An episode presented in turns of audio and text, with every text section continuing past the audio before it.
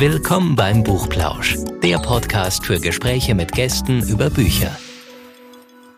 Hallo und herzlich willkommen zum Buchplausch. Wir fragen heute wieder, was liest eigentlich? Und wir, das sind heute nicht Anne und ich, sondern Antonia und ich. Hallo Toni. Hi. Hallo. Hallo Toni. Total cool. ähm, wir sind also mal ein neues Gespann heute mal und wir haben uns natürlich wieder einen tollen Gast eingeladen, ist ja klar. Und wir sprechen heute über das Landleben, über das idyllische Landleben. Wir gehen mal gedanklich Richtung Bauernhof, weil wir haben eine wunderbare Autorin ähm, zu uns eingeladen, nämlich die Susanne Kess. Hallo Susanne. Hallo, freue mich sehr, hier sein zu Hallo. dürfen.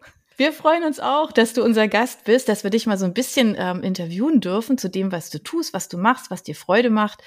Und so ganz kurz vorgestellt, ich habe ja den Bauernhof eben schon erwähnt, ähm, sie ist auch auf einem Bauernhof aufgewachsen, ähm, hat eine Lehre zur Buchhändlerin gemacht, aber du hast ja selber auch mal geschrieben, Kartoffeln und Kühe haben dich irgendwie dein ganzes Leben lang begleitet. Das darfst du gerne gleich noch mal ein bisschen erzählen. Und genau, und du bist verheiratet, hast drei Kinder und wir erwischen dich jetzt im Urlaub. Ich hoffe, du hast schönes Wetter. Ja, tatsächlich äh, scheint heute mal die Sonne, obwohl wir in der letzten Zeit ein bisschen nicht so gutes Wetter. Ah, okay. Also ich wünsche uns allen, dass es noch irgendwie ein bisschen Sommer wird. Also wir jetzt hier so in Stuttgart sind auch noch nicht so richtig glücklich mit ähm, bisschen wenig Sonne und viel zu dicken Pullis an. Wir hoffen auch sehenständig, dass es noch besser wird oder dass der Spätsommer ganz irre wird, ja. Genau, es ist so ein bisschen, ist es ja tatsächlich so ein Trendthema. Vielleicht ist das auch ein Stück weit Corona-Gedanke, keine Ahnung, so dieses raus aufs Land, die Idylle, das Landleben, ja, so stellt man sich das ja vor. Und so richtig sieht man aber, glaube ich, nicht, was für Arbeit dahinter steckt, ja, oder wie der Alltag so ist. Du hast gesagt, es hat dich schon immer begleitet und ähm, der Name deines neuen Buches deutet ja auch ein bisschen in die Richtung, also Kartoffelkühe und andere Katastrophen.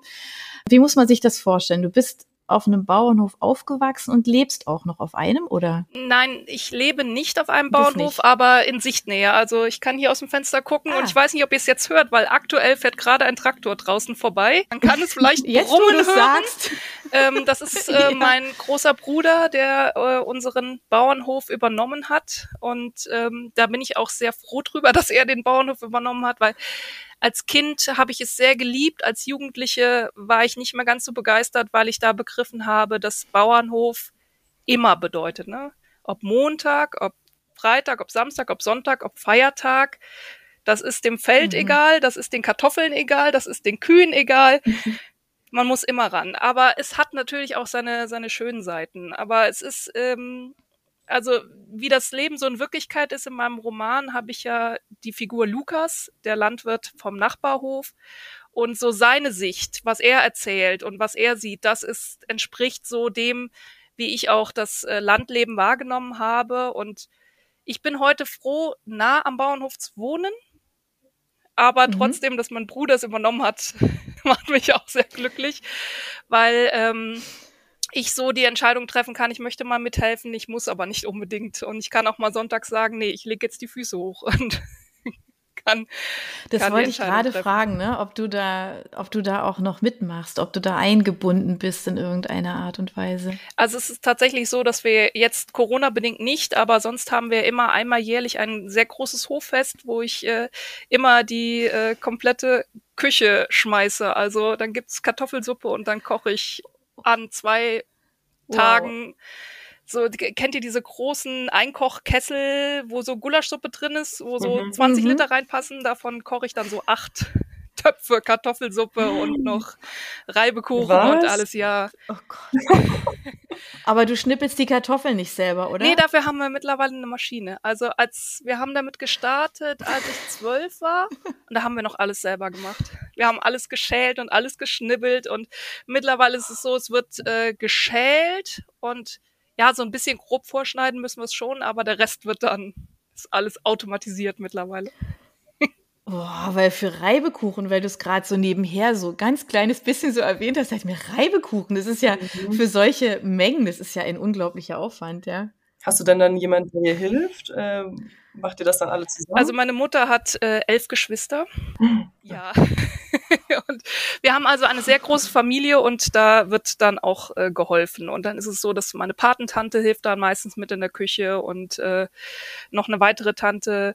Also wir sind dann meistens zu dritt oder zu viert in der Küche und dann gibt's äh, Freunde, Bekannte, die hinter der Theke stehen sonst kann man das auch nicht schaffen. Mhm. So ein großes Fest. Ja, aber jetzt, wie gesagt, Corona-bedingt leider die letzten ausgefallen. Aber du hast ja eben auch ähm, gesagt, so als du dann so, so Jugendlicher warst, war das für dich nicht mehr ganz so toll auf dem Bauernhof. Also da hast du ja auch eher so, so die, die kritischen Punkte gesehen. Das heißt aber, du warst von Kind an, warst du da schon eingespannt. Ja. Also du hast schon einfach auch gemerkt und gewusst, was es bedeutet, oder? Ja, schon. Aber als Kind ist es trotzdem, sieht man es anders. Ne? Also als Kind war ich zum Beispiel total stolz, wenn meine Eltern gesagt haben, du gehst jetzt alleine die Kühe holen. Und dann bin ich da mit sechs, sieben Jahren alleine auf die Wiese gestapft und habe eben mal so sechs bis acht Kühe nach Hause getrieben. Ne? Das war so das Natürlichste von der Welt.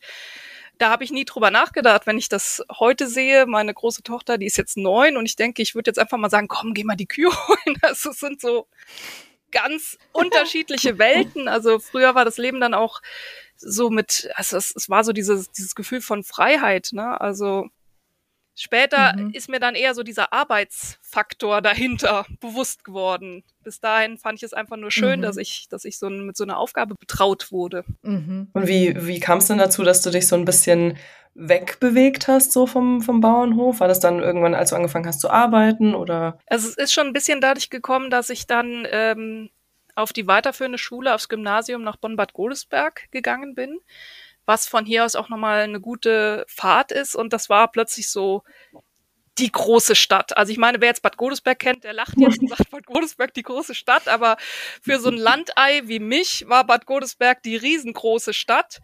Und ähm, da habe ich dann plötzlich ein ganz anderes Leben kennengelernt durch meine Klassenkameradinnen. Mhm. Ich war auf einer Mädchenschule, auf einer reinen. Okay. ja. Das ist auch nochmal ein Thema für sich. Stelle ich mir auch was vor. Mhm. Heute ist sie gemischt, aber zu meiner Zeit war sie nur reine Mädchenschule aber dadurch habe ich einfach nochmal ein ganz anderes Leben kennengelernt und auch wahrgenommen und auch dann fängt man plötzlich auch an, das eigene äh, Leben in Frage zu stellen. Auch wenn man so in die Pubertät kommt, stellt man ja eh alles in Frage. Und wenn man dann noch so einen krassen Unterschied hat genau. zwischen Stadt und Land, dann nochmal dreimal und äh, ja, dann entwickelte sich das langsam in die Richtung, dass ich das erstmal, ja, ne, als Jugendlicher findet man ja sehr viel, sehr uncool. Und ich fand das Landleben mhm. furchtbar uncool. Und dementsprechend war dann auch meine Haltung äh, gegenüber meinen Eltern, wenn sie dann wollten, dass ich noch was helfe, ähm, ablehnender Art. Und ja, aber das, ich denke, das ist so ein normales Thema unter Jugendlichen. Mhm. Das hat man, glaube ich, in jeder Familie, in jedem mhm. Berufszweig.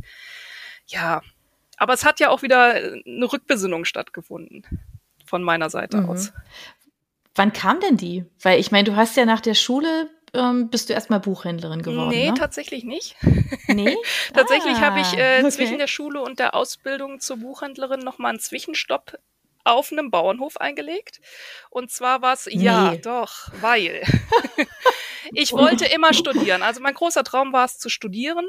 Und äh, das Abitur hat mich aber so gestresst, dass ich nach dem Abi gesagt habe, ich will alles aber bestimmt jetzt nicht hm. studieren. Ich, ich habe jetzt die Nase voll vom Laden, ich möchte nicht.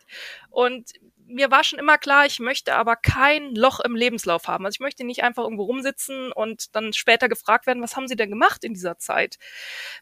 Für Ausbildungsstellen war ich schon zu spät. Und dann habe ich geguckt, was gibt es so, und dann bin ich durch Zufall auf das sogenannte FÖJ äh, aufmerksam geworden. Das FSJ kennen viele, das ist das Freiwillige Sozialjahr. Ja. Und das FÖJ ist das freiwillige ökologische Jahr. Und das kann man auf Biobauernhöfen, ah, okay. auf sonstigen machen. Und ich hatte dann halt gerade noch so eine Stelle bekommen auf einem Biobauernhof in Rösrath bei Köln.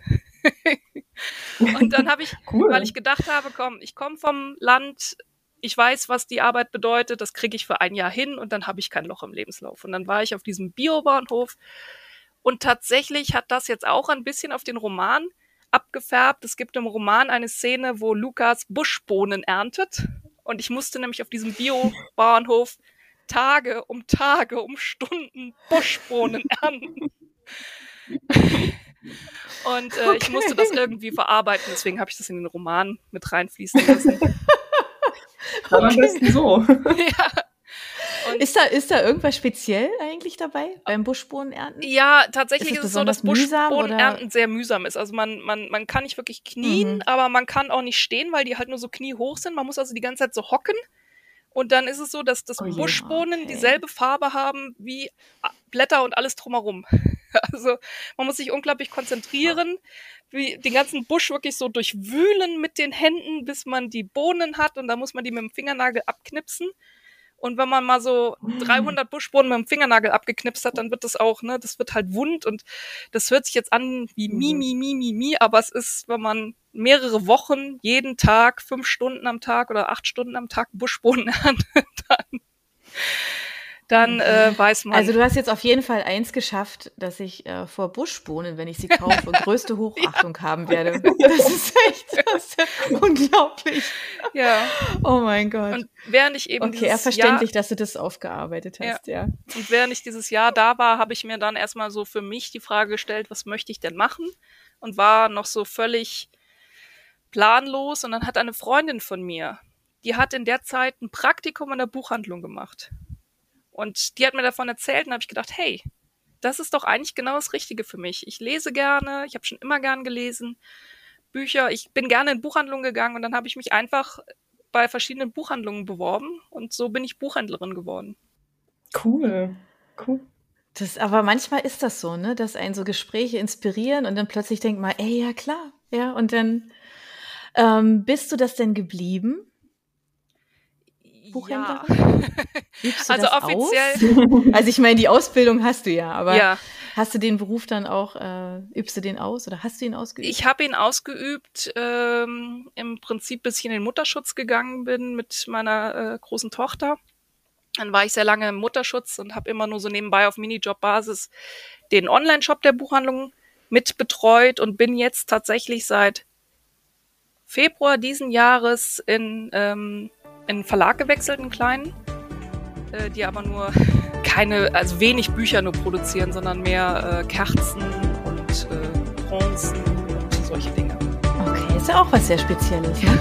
Was hat dir denn an deinem, an deinem Job, also als du ihn dann ja wirklich auch gemacht hast, ähm, was hat äh, dir denn da so am meisten Spaß gemacht? Als Buchhändlerin am schönsten ist natürlich, wenn die Kunden kommen und suchen etwas, ein Roman, eine Leseempfehlung und man trifft den Nagel auf den Kopf. Und die kommen wieder und fallen einem fast um den Hals, weil sie so begeistert sind, dass man so genau den Lesegeschmack getroffen hat und wollen dann natürlich die nächste Empfehlung. Die stehen dann an der Kasse und sagen, nee, nee, ich warte auf ihre Kollegin. Die weiß genau, was ich lesen möchte. Das ist immer so, so das Schönste. Und so hatte aber jeder von, von uns Kollegen in, in Bonn-Bad Godesberg, habe ich auch die Ausbildung gemacht und lange gearbeitet. Jeder hatte so seine Kunden die dann kamen. Und das ist einfach so das, das Schönste gewesen. Natürlich ist auch sehr schön, dass man als Buchhändler vorab sehr viel zu lesen bekommt, was noch nicht auf dem Markt ist. Das ist immer ähm, so, so eine Besonderheit. Als Azubine hat man sich natürlich darum geprügelt, wer das nächste neue Leseexemplar bekommen darf und mit nach Hause nehmen darf. Aber das ist dann so im, im Laufe des Arbeitsalltages ein bisschen abgeschwacht. Also zum Schluss musste ich mhm. nicht immer sofort in erster Linie stehen, wenn die neuen Leseexemplare kamen, sondern konnte dann halt auch in Ruhe abwarten, bis es wieder zurück war und ich es lesen konnte. Wie bist du dann zur Autorin geworden? Wie, wie, wie war dann da so der Weg? Hast du dir dann irgendwann gesagt, na, jetzt möchte ich selber auch mal veröffentlichen? Oder hat dich irgendwas besonders inspiriert? Ja, tatsächlich hat mich etwas inspiriert. Also es ist, ist so, wie es bei vielen Autorinnen und Autoren ist. Also ne, die sagen alle, und das ist auch wirklich so, ich habe schon immer geschrieben. Also ich habe als Kind, habe ich für meine Mama so kleine Bildgeschichten gemalt, die habe ich ihr abends immer aufs Kopfkissen gelegt, damit sie die sieht, wenn sie ins Bett geht. Also mehr so Comics eigentlich, ne? Und ich kann nicht gut zeichnen, aber meine mhm. Mama fand sie immer gut. Dann habe ich mit 13 habe ich äh, die Outsider gelesen und war so fasziniert davon, dass die Autorin nur 14 Jahre alt war, als sie das geschrieben hat und habe gedacht, ja, ich schreibe jetzt einen Roman und den veröffentliche ich mit 13, dann bin ich noch besser. Und das ist natürlich grandios in die Hose gegangen. Das hat nie mehr als zwei Kapitel geschafft, das Ding. Das war einfach, weil es nicht durchdacht war. Dann habe ich es sehr lange schleifen lassen, immer mal hier und da eine Kurzgeschichte, irgendwelche kleineren Sachen notiert, aber nie wirklich geschrieben. Und dann habe ich 2018 durch Zufall von der sieben Plotpunkt Struktur erfahren. Und das war für mich so ein, eine Erleuchtung, weil ich endlich, äh, endlich hatte ich was an die Hand bekommen, womit ich es, womit ich das planen kann. Weil ich hatte sonst einfach drauf losgeschrieben und es gibt Autoren und Autorinnen, die können das. Ich kann es nicht. Ich muss planen. Ich muss von vornherein wissen, welche Punkte kommen in der Geschichte, wo muss ich dahin. Mhm. Ich habe mich dann in dieser sieben Plot-Punkt-Struktur eingelesen und hatte dann beschlossen, ich, ich mache mal einen Proberoman und den habe ich dann tatsächlich komplett fertig geschrieben und dann gab es kein Halten mehr. Und was ist diese sieben? sieben ich, also ich habe das höre das jetzt auch zum ersten okay. Mal. Das ist äh, von Dan Well, einem äh, amerikanischen Romanautor und die geht eben so, dass du den Roman in sieben Punkte aufteilst, was natürlich jetzt erstmal schon klar der Name sagt. Aber das Spannende ist, du fängst als ersten Punkt, den du planst, mit dem Ende an. Du planst zuallererst das Ende. Dann planst du mhm. als genaues mhm. Gegenteil den Anfang. Dann planst du die Mitte und dann planst du die restlichen Punkte drumherum. Also da gibt es so ein genaues Schema, wie man die plant. Aber man, man geht eben, das ist das mhm. Wichtige, man geht vom Ende aus. Man weiß also schon, bevor man mhm. anfängt zu schreiben, wie das mal enden wird. Ja, und das war, ich glaube, das war so das große Problem, was ich hatte, dass ich nicht wusste, wie es mhm. enden soll. Wenn du das jetzt aber so sagst, dann klingt das ja eher, ist das dann auch für Reihen möglich? Also wenn man dann jetzt, wenn du sagst, irgendwann möchte ich jetzt noch mehr ähm, Teile schreiben oder ich habe noch mehr Ideen, kann man das dann da auch darauf anwenden, dass man sagt, so ist wirklich dann das Finale und dann bricht man das runter? So gesehen ja. Also mit einer Trilogie ist es am einfachsten, weil dann sagst du, das Ende ist Band 3, die Mitte ist Band 2, der Anfang ist mhm. Band 1 und dann mhm. musst du mhm. aber für jeden nochmal eine mhm. eigene Sieben-Punkt-Struktur mhm. machen. Also es geht schon. Äh, ob es jetzt für okay. noch mehr Bände geht, das weiß ich nicht, habe ich noch nicht ausprobiert. Mhm. Super spannend. Und dann hast du damit deinen ersten Roman geschrieben, deinen Proberoman. Genau, mein Proberoman. Ja, dann, dann war ich ein bisschen, wie soll man denn sagen, naiv und war der Meinung, ich habe den fertig geschrieben und der ist super und ich äh, biete den mal überall an. Und das war natürlich zur einen Hälfte das große Schweigen im Wald und zur anderen Hälfte kamen die Standardabsagen, die natürlich immer ganz besonders oh wehtun, wenn da nur so ein Standardschreiben kommt. Man weiß, es ist nur Copy-Paste mhm. eingefügt.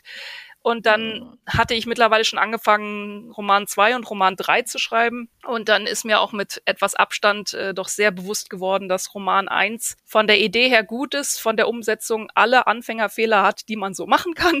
Und dass das kein, mhm. kein großes Geheimnis ist, dass der abgelehnt worden ist. Und ähm, dann habe ich ihn gut und tief in der Schublade verstaut. Da, da liegt er auch noch und wartet darauf, dass ich mal mhm. Zeit habe, ihn gut und ordentlich zu überarbeiten. Und Kartoffeln, Kühe und andere Katastrophen ist jetzt Nummer drei. Okay. und denkst du da über eine Fortsetzung nach? Nein, eigentlich nicht. Also ich denke, es gibt eine Nebenfigur in dem Roman, die ich persönlich sehr lieb gewonnen habe, für die ich mir vorstellen könnte, einen eigenständigen Roman zu schreiben. Mhm. Aber geplant habe ich nichts. Und das Setting, wird das nochmal so vorkommen? Also Bauernhof, Landidylle, was auch immer? Da bin ich mir auch nicht so sicher, muss ich ehrlich sagen. Weil ich jetzt so ziemlich alles, ne, ich meine, ich habe die Buschbohnen verarbeitet, was kommt da noch? jetzt, wo du sagst. Ja, klar.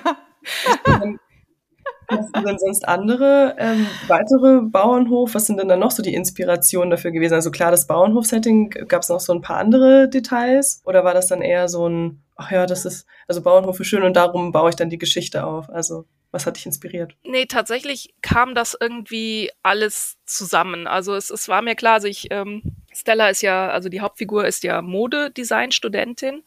Und ähm, das wollte ich gerne einbauen, weil ich persönlich in meiner Freizeit gerne nähe und wollte das sehr gerne einbauen, einfach dieses Element mit der Nähmaschine und dem Nähen und äh, mhm. dem allen drumherum und so kam dann eins zum anderen. Dann habe ich mir halt überlegt, wenn so eine Modedesign-Studentin eine Affäre mit ihrem Professor hat und die fliegt auf, was würde sie dann machen? Und äh, dann kam mir plötzlich die Idee von einem Bauernhof, den sie geerbt hat. Und ähm, so, so baute sich das wirklich so Stück mhm. für Stück umeinander auf und äh, die Geschichte war sehr schnell klar. Mhm. Das ist ganz schön. ja.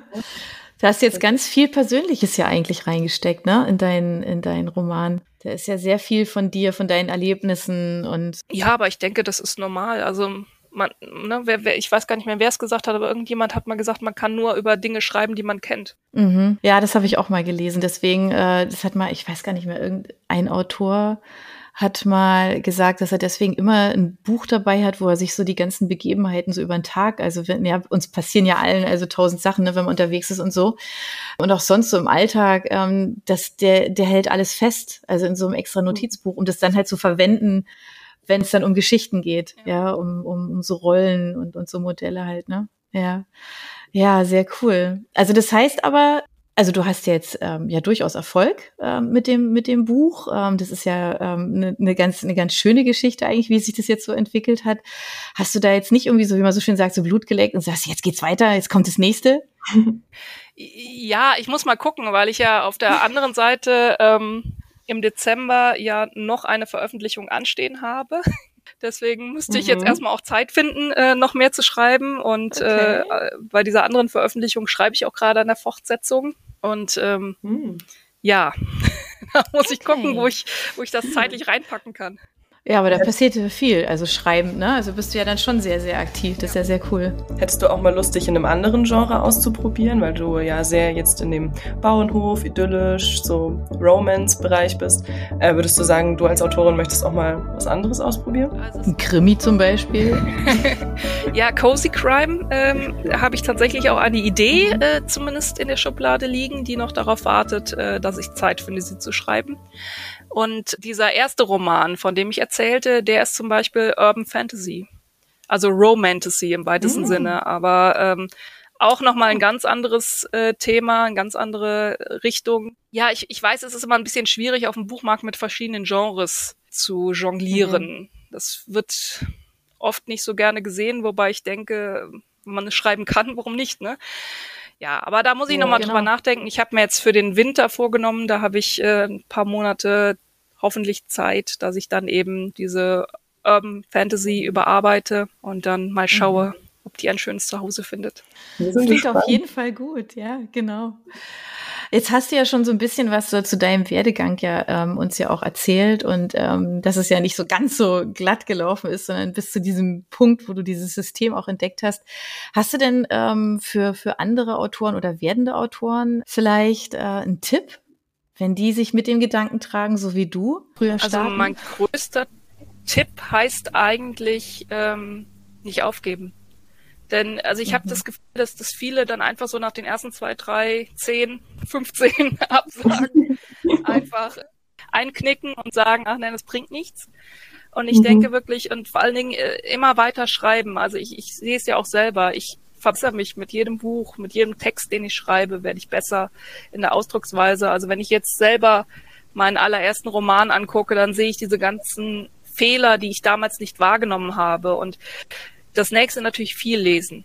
Viel lesen, viel in dem Genre lesen, was man schreiben möchte, um einfach ein Gespür zu bekommen, was ähm, das Genre ausmacht und was wichtig ist und was mhm. vielleicht Punkte sind, die man selber anders machen möchte, aber auch. Sehr gute Tipps. Ja, aber ich denke halt wirklich, also dass es halt den einen oder anderen gibt, der halt einfach zu früh aufgibt. Ja, mhm. es ist natürlich ein bisschen dem geschuldet, glaube ich jetzt. Also du hast es vorhin ja auch erwähnt, da kriegt man halt so Absagen, dann mit so Standardsätzen. Das ist natürlich jetzt, ja, das bringt einen ja nicht weiter. Ja, du kriegst halt eine Absage, weißt jetzt nicht, woran hing es denn jetzt? Ja, mhm. was ist es jetzt? Wenn du jetzt sagst, rückblickend siehst du das schon, ja, aber in dem Moment hast du es ja auch nicht sofort gewusst, woran das jetzt mhm. liegt. Ne? Und ähm, ich glaube, das ist so ein bisschen dem auch geschuldet, dass man dann sagt, äh, okay, das ist alles nix. Dabei ist vielleicht die Idee total toll. Ähm, und es hängt vielleicht nur an so zwei Kleinigkeiten oder so, die man ja, äh, wo man ja dran wächst, wenn man daran arbeitet. Ne? Also insofern, ja, finde ich schön, dass du das sagst. Nicht aufgeben, genau. Das, hm. das, ähm, das geben wir so auch gerne weiter. Genau. Ich meine, das ist ja auch sicherlich frustrierend, wenn die ganze Zeit irgendwelche Absagen kommen und ähm, einerseits man weiß nicht, wo, woran es liegt und andererseits mhm. ist man dann selber einfach so ähm, geknickt, dass man dann gar nicht die Motivation findet, weiterzuschreiben. Mhm. Und es ist schade, wenn dann sowas in der Schublade liegt, ähm, und man sich denkt, oh, was hätte denn daraus werden können? Also mhm. es ist dann schon sicherlich gut, wenn man ein bisschen Feedback bekommen könnte noch. Ja, ja.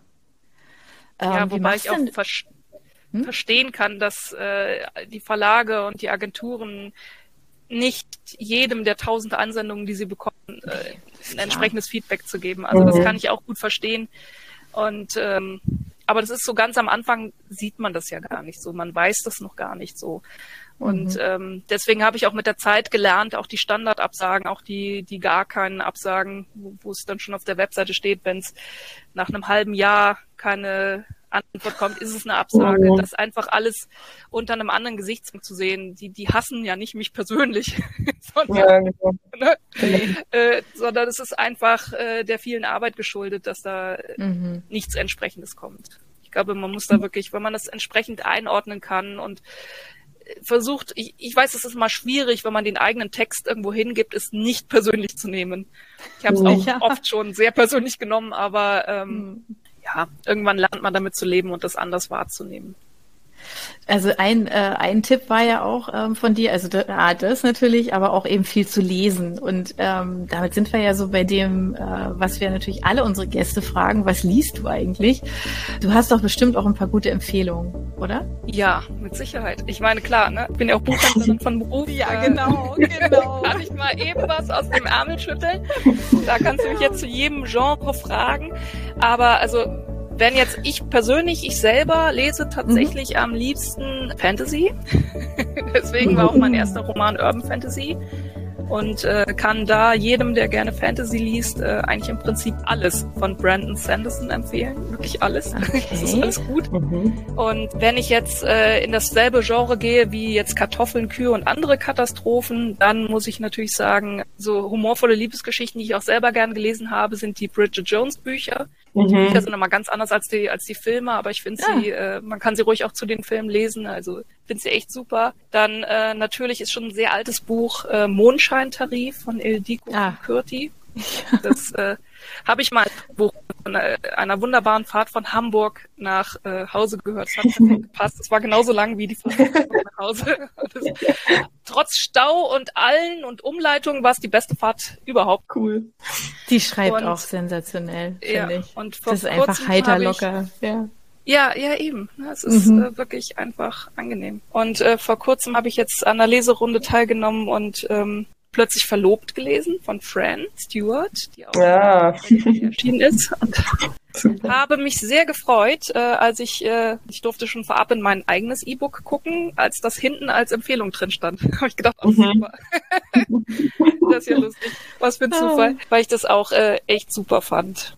Cool. Die nehmen wir jetzt alle mit und die, die uns zuhört, ihr wisst, es ist sowohl in den Show Notes drin als auch bei uns dann auf der Seite seht ihr das, dass ihr da nicht lange suchen müsst nach den Büchern. Genau und ähm, das ist eine ganz ordentliche Bandbreite, was wir jetzt hier haben. Also von von Liebe über Fantasy, ja, aber ja, der Mondscheintarif von der Ildiko ist wirklich, ja, das ist einfach ein ganz, ganz netter. Ist tatsächlich auch noch auf meiner Liste, weil ich habe da schon so viel Tolles drüber gehört und ich muss echt jetzt auch noch, muss ich noch lesen, auf jeden Fall. Ist, nee, schön. Also ich sage jetzt einfach mal vielen Dank Susanne. Das war jetzt echt schön, mal so ein bisschen einen Einblick so in deine, in dein Leben, in deine Arbeit ähm, zu bekommen und was dich so inspiriert und ähm, welche Bücher du schön findest, ist auch toll. Wir freuen uns jetzt einfach mit dir, dass du so ein tolles, so ein tolles, schönes Buch rausgebracht hast und wir hoffen einfach, dass du beim Schreiben bleibst. Das sage ich jetzt einfach mal so. Ja. Und wenn ihr noch Fragen habt an Susanne, feel free. Also man findet sie auf jeden Fall über uns. Also wenn äh, ihr könnt uns auch gerne einfach die Fragen schicken und wir reichen sie weiter. Und dann wünschen wir dir jetzt einfach einen guten Start. Hab jetzt noch einen schönen Urlaub. Also guten Start mit dem Buch. Bis ganz bald. Tschüss. Dankeschön. Danke. Ciao. Für unsere Buchplauschhörer haben wir übrigens noch etwas ganz Tolles. Falls ihr nämlich jetzt gerade nach dem richtigen Hörbuch sucht, dann könnte Bookbeat eine gute Idee sein. Stöbert durch über 50.000 Hörbücher. Entdeckt Bestsellerlisten, die Hörbücher von DP natürlich auch, oder lasst euch ganz persönliche Empfehlungen geben. Ihr wollt das einfach mal ausprobieren? Buchplausch und Bookbeat schenken euch einen ganzen Monat Bookbeat for free. Meldet euch einfach mit dem Rabattcode Buchplausch bei Bookbeat an oder geht auf die Seite www.bookbeat.de slash Buchplausch und schon seid ihr dabei. Den Link, den haben wir auch noch einmal in die Beschreibung der Podcast-Folge eingefügt. Also nutzt dieses wunderbare Angebot, einen Monat lang so irre viele Hörbücher zu hören, wie ihr wollt, denn genauso funktioniert Bookbeat. Das ist nämlich toll. Ihr könnt so viele Hörbücher hören, wie ihr wollt. Das ist doch jetzt genau das Richtige, oder? Also ausprobieren.